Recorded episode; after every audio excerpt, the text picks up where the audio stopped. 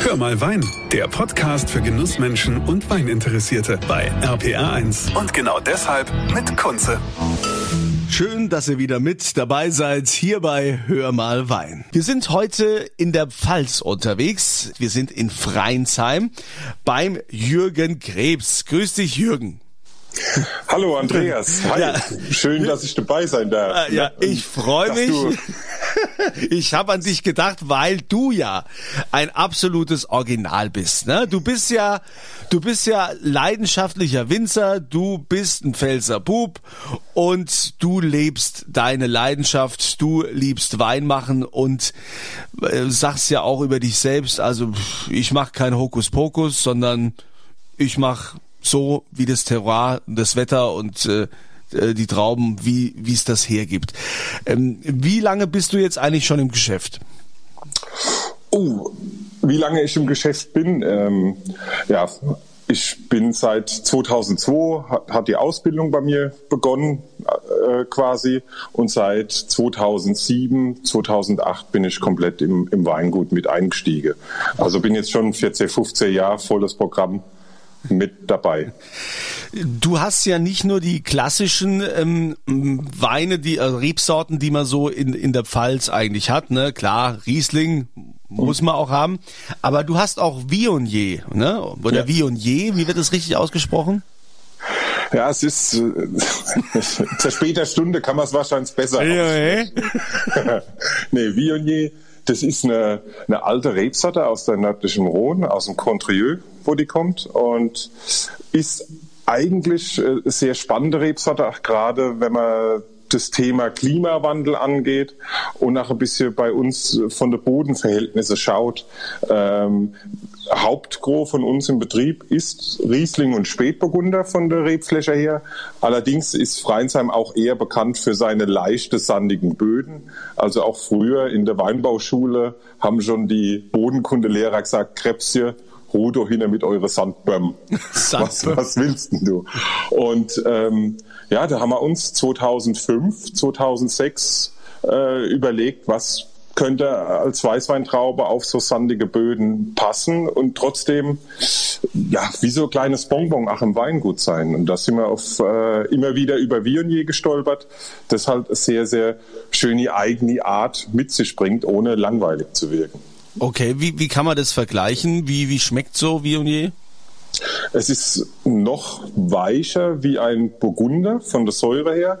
Allerdings hat es noch viel mehr äh, Flower, also viel mehr Blumenblüten mit dabei und auch ein anderer Gerbstoffdruck mit. Ist das so ein Wein, den man auch einfach mal so trinken kann oder ist das schon eher Essensbegleiter? Also man kann auch einfach so trinken. Ne? Man muss sich vielleicht auch darauf einlassen, dass man was außerhalb von dem normalen Geschmacksradar probiert, aber ähm, auch als Essensbegleiter ideal. Ich meine, das jetzt ist von der Stilistik auch sehr unterschiedlich. In, in Frankreich hat man die halt oft eher mit 14 und noch höher Volumenprozent. Mhm. Bei uns guckt man schon, dass wir bei 12,5, 13 Volumenprozent sind, also noch moderat, dass man auch die Flasche allein köpfen kann, wenn es drauf ankommt. Was ist denn die Schwierigkeit jetzt an diesen Sandböden, die man bei euch da in Freinsheim hat? Die Schwierigkeit ist halt auch einfach, dass es sehr trocken und warm ist ne? und mir auch äh, Beispiel, wenn jetzt Riesling draufsteht, fängt es einfach an, früher zu faulen. Die Säure geht viel, viel schneller in, in den Keller. Äh, die, die Traube sind viel reifer im Herbst, also man muss da schon eher rankommen. Und somit haben wir halt äh, uns auch irgendwo ein bisschen spezialisiert auf die internationalen Rebsorten, auf unsere Sandböden, was einfach auch gegeben ist. Man musste halt ein bisschen umdenken und sagen, macht jetzt Riesling oder Spätburgunder Sinn auf den Sand? Und somit haben wir halt auch Merlot, Cabernet, äh, Viognier im, im Anbau auf, auf den Böden und auf der bisschen schwerere oder kühlere Lager Riesling und Spätburgunder. Oder Kalk. Ja. Jetzt hast du vorhin schon Klimawandel angesprochen. Das ist ja immer wieder ein gern genommenes Thema. Wie dramatisch ist es denn jetzt mit dem Klimawandel? Also In den letzten Jahren war es halt sehr trocken. Ich meine, dieses Jahr, klar, es könnte immer noch mehr Niederschlag sein, aber momentan regnet es gerade. Ja. Äh, 2021 ist irgendwie nicht so äh, sonnenfreundlich im nee. Moment. Aber was auch ist, ne, also dass der, der Weinbau äh, immer weiter verloren geht oder weiter nördlich sein muss, glaube glaube ich jetzt nicht dran. Die Rebe ist schon von Grund auf auch sehr anpassungsfähig und auch wir Winzer. Ne? Wir, wir lesen immer im Oktober, sondern wir fangen teilweise schon im August an. Und unser hochgelobter heilige Wurstmarkt äh, ist immer so die Hochstresszeit von der Winzer, wo, wo mittlerweile auch zum, zum Herzstammtisch dann wird. Ja gut, wobei ja Wurstmarkt ist ja, war ja jetzt erstmal nicht. Ähm, wahrscheinlich nee. wird's auch dieses Jahr nichts mit Wurstmarkt. Ähm, ich glaube, der ist sogar schon abgesagt, obwohl ich müsste mich ja noch mal äh, rückversichern. Ja, ich so, ich bin mir jetzt auch nicht ganz sicher, ehrlich. Ja. Aber, gut, also wir würden uns natürlich alle danach sehnen, wenn es äh, dieses größte Weinfest der Welt äh, wieder gäbe, wenn das äh, wieder stattfindet mit seinen ja. mit seinen Schubkerchlern oder wie man sagt, gell? Ja. Schubkarch, so heißt Sch Schubkarstand, ja. ja. Schubkarchler. Aber gut, äh, wir wollen ja über dich reden, über dein, über dein Weingut, über deine Art Wein zu machen. Ja wenn wir jetzt, ähm, klar, ihr müsst früher, früher lesen mittlerweile, das ist klar mit, mit, mit dieser, ähm, mit, ja, mit dem Klimawandel. Ähm, aber jetzt ist ja auch ein, eine hohe Tendenz dazu, dass immer mehr Betriebe sich biologisch, äh, sich öko-zertifizieren lassen. Du hast ja in deinem Repertoire jetzt auch viele Bio-Weine. Ja, also wir sind ähm, seit 2018 offiziell bio-zertifiziert ich meine, ich, ich habe auch irgendwo einen eigenen Ansparen. Ne? Und irgendwie, man, man geht ja nicht mit Scheuklappe durch die Welt oder probiert Weine von Kollegen und, und sieht es nicht. Und ich will einfach in Zukunft oder möchte nachhaltig arbeiten und ähm, sind schon seit über Jahrzehnte herbizidlos oder tun keine mineralischen Dünger ausbringen, sondern nur Biokompost. Und irgendwie war das für mich nie ein, ein, ein richtiges Argument. Wir arbeiten naturnah. Und zum Schluss möchte ich das dann doch kommunizieren oder Zertifikat in der Hand habe, da gibt es keine Diskussion mehr. Und das Schöne oder was wir jetzt auch gelernt haben in der ganzen Zeit, wir mussten ja drei, vier Jahre vorher uns umstellen, ist einfach, man ist mehr bedacht in seine Weinberge drin. Ne? Man achtet mehr drauf, man bekommt auch ein gewisses Gespür davor, wie, wie stabil sind die Traube, ähm, wie, wie, wie, wie reagiert was. Ich habe beim Pflanzenschutz ist, kommt man natürlich nicht, nicht drum herum. Wir haben nur Mittel, die Kontaktmittel sind, also auf der Pflanze sind, nicht in die Pflanze einziehen. Aber mit der Zeit bekommt man auch ein Gespür davor, bringt das was, bringt das nichts, reduziert man das. Ähm, ja, und ich finde, die Beobachtung ist viel, viel mehr geworden seitdem. Du machst ja auch ein äh, schönes, schönes Cuvée, also schöne, schöne Rotweine, ne? das, äh, das Schwarze Kreuz zum Beispiel. Ne? Ja. Ne? Also ähm, toll, habe ich schon äh, sehr oft getrunken, finde ich schönes Cuvée. Was ist da alles drin? Merlot? Cabernet, Cabernet Sauvignon. Ja. ja, genau, diese, diese klassischen beiden, also schwarzes Kreuz oder Schwarzer Krebs heißt es bei uns. Das äh, Schwarze Kreuz äh, ist einer der Hauptsandhänge, sage ich jetzt mal in Freinsheim. Und da war auch unser ältester Mellow drauf der 1997 gepflanzt wurde. Also da hat mein Vater schon quasi äh, gut vorgelegt und hat dann gewisse Weitblick, hatte auch Experimentierfreudigkeit und das ist äh, von unserer alte Cabernet, äh, Merlot Rebstöcke. So. Und die Weine jetzt, ähm, wie lange hältst du die zurück? Wie lange bleiben die jetzt bei dir äh, entweder auf der Hefe oder dann halt auch noch in der Flasche? Lässt du die noch länger reifen? Gibt es da Jahrgänge, die du zurückhältst oder auch äh, gewisse Lagen? Es, es gibt, also man versucht immer von unseren Lagerweine, dass man so 120, 180 Flaschen zurückhält aber auch jetzt äh, in den letzten Jahren, gerade speziell beim Viognier, dass wir sagen, den lassen wir äh, fast 18 Monate auf der Hefe drauf. Ne? Nicht über Flaschelager sagen, den bringen wir in Verkauf, sondern auch ähm, de, quasi im, im Fass das liegen lassen. Ähm, zwischendurch auch ein, ein Riesling Reserve, der war jetzt auch zwei Jahre auf der Hefe. Der ist jetzt auch dieses Jahr in den Verkauf gekommen von Jahrgang 2017. Also wo wir auch schon darauf zuarbeiten. Aha, also Reserve heißt, ist was Gutes. Ja, kann man so sagen. Das ist so ein bisschen, Reserve ist, steht für uns, dass, dass es wirklich so die Highlights aus dem Jahrgang sind und das nicht immer kontinuierlich gibt. Also wenn es die Jahrgänge auch nicht hergeben, ne, wo man auch sagen muss, hey, man hat ein bisschen Respekt vor der Natur auch, wo man sagt, gut, dann, dann ist es nicht dein eigener Anspruch und dann tue ich mir, glaube ich, selber im Betrieb ehrlicher, wenn ich es abstufe, wie dass ich was auf Biege und Breche hinzimmern muss, was zum Schluss nicht mich widerspiegelt. Ja, äh, wenn ich jetzt hier sehe, ähm, dass äh, ich, ich sag mal das Schwarze Kreuz, ja, das ist die Lage, sondern das, das heißt ja bei dir Schwarze Krebs, ne? So, so ja. ne? Äh, dieses Cuvée, ähm, da ist ja das Aktuelle, was du im Verkauf hast, glaube ich, 2017. Oder genau. ne? ja. 2017. Ja. Also heißt das ja auch, dass äh, 2018 jetzt für dich äh, nicht in Frage kam und 2019 oder äh, Nee, wir versuchen da auch schon einen anderen Rhythmus reinzubekommen, mhm. um das vielleicht auch noch länger wie 18 Monate liegen zu lassen. Einfach nochmal im Fass äh, ein, zweimal ab, abgezogen, da schon auch ein sehr französisches Vorbild zu haben und es nicht unbedingt auf der Flasche lagern zu lassen, sondern eher im Fass, vielleicht noch mit Feinhefe, das die Stabilität mitbringt und es dann noch mal ein bisschen weiter ausschöpfen können. Mhm. Also und mittlerweile ist ja auch großer Trend mit mit Sekt. Ne? Alle machen sie jetzt mittlerweile ja. Sekt. Äh, wie steht ihr dazu? Wir machen auch Sekt.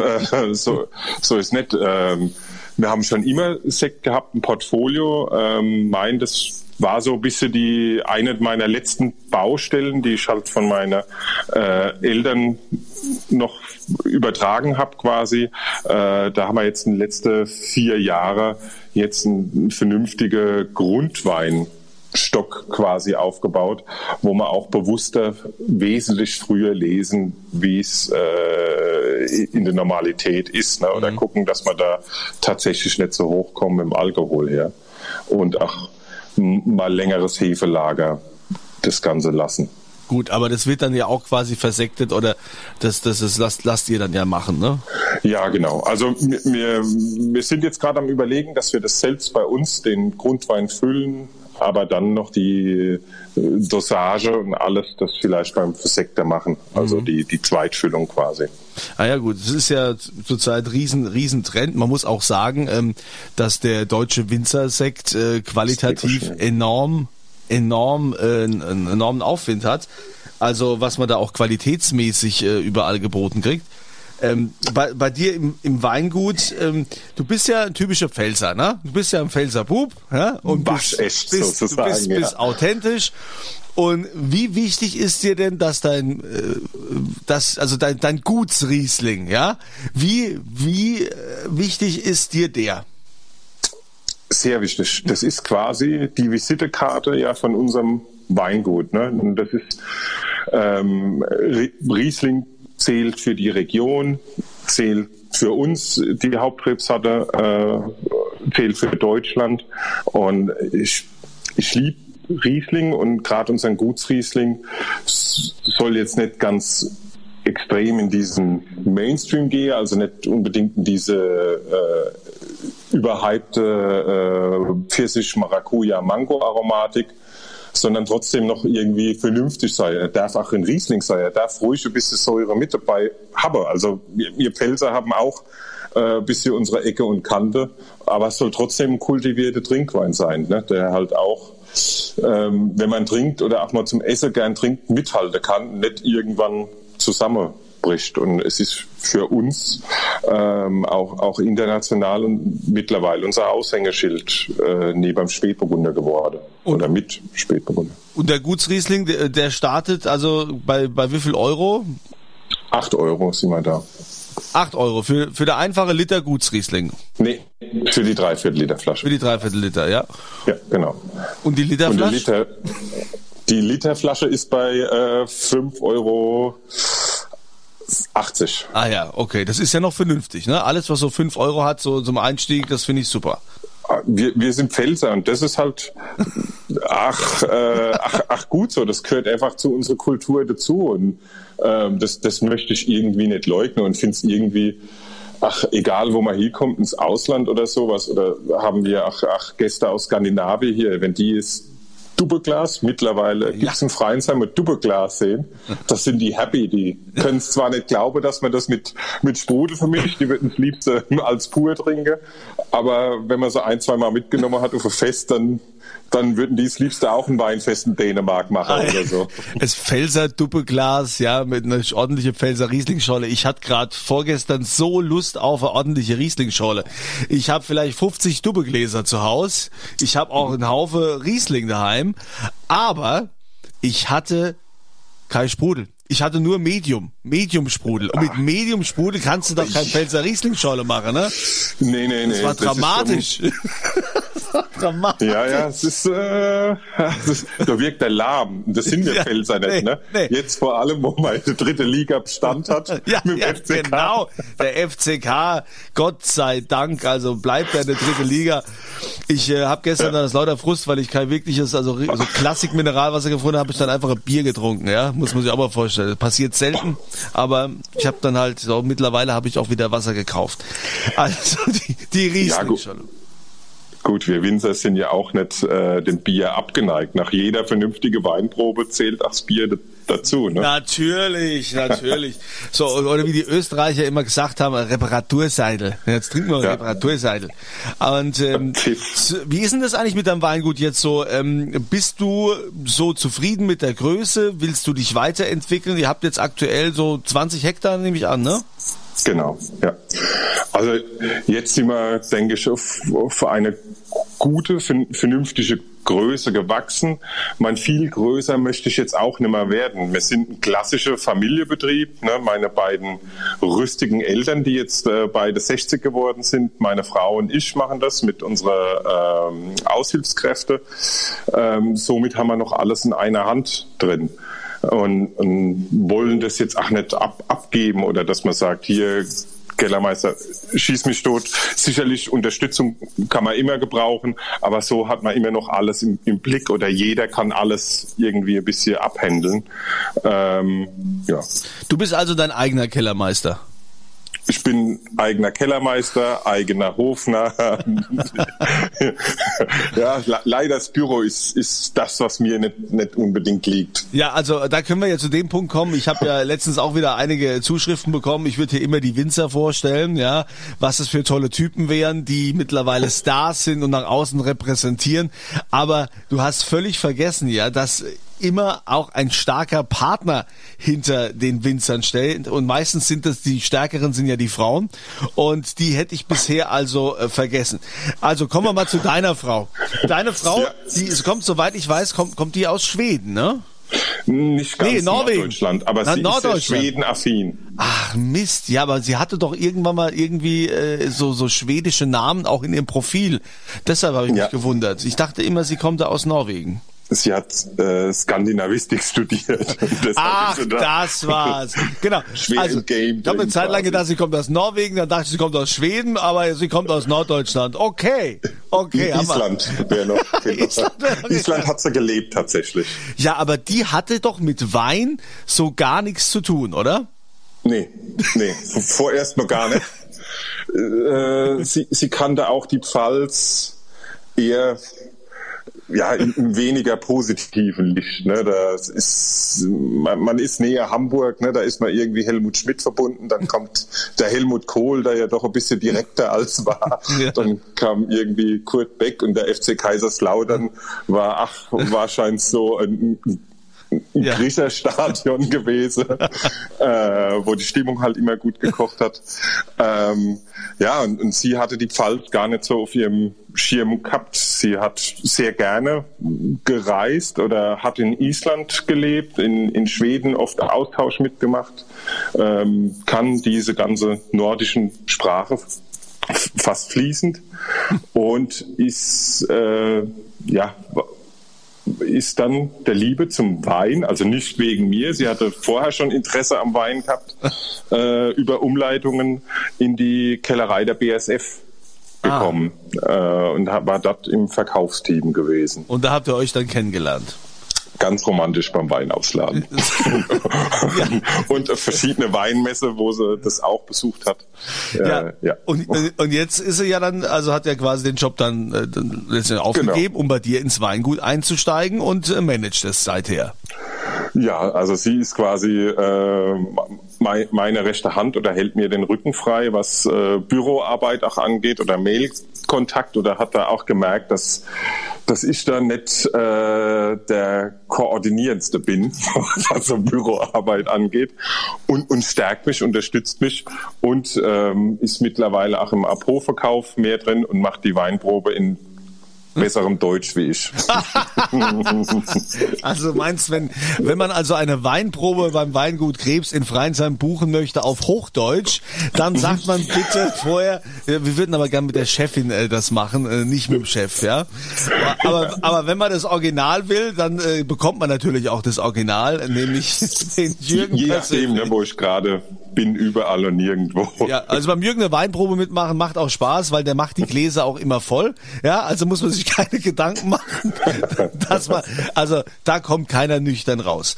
Also ich äh, danke dir, lieber Jürgen. Ich danke dir, wünsche dir weiterhin viel Erfolg und ich bin mir sicher, wir werden uns in diesem Amtshaus oder bei dir im Weingut äh, irgendwo werden wir uns in diesem Ort wieder über die Füße fallen. Ja, alles Gute, liebe Grüße an deine Frau und Danke. Euch sage ich danke, dass ihr mit dabei wart und äh, wünsche euch auch eine schöne Zeit und immer volle Gläser.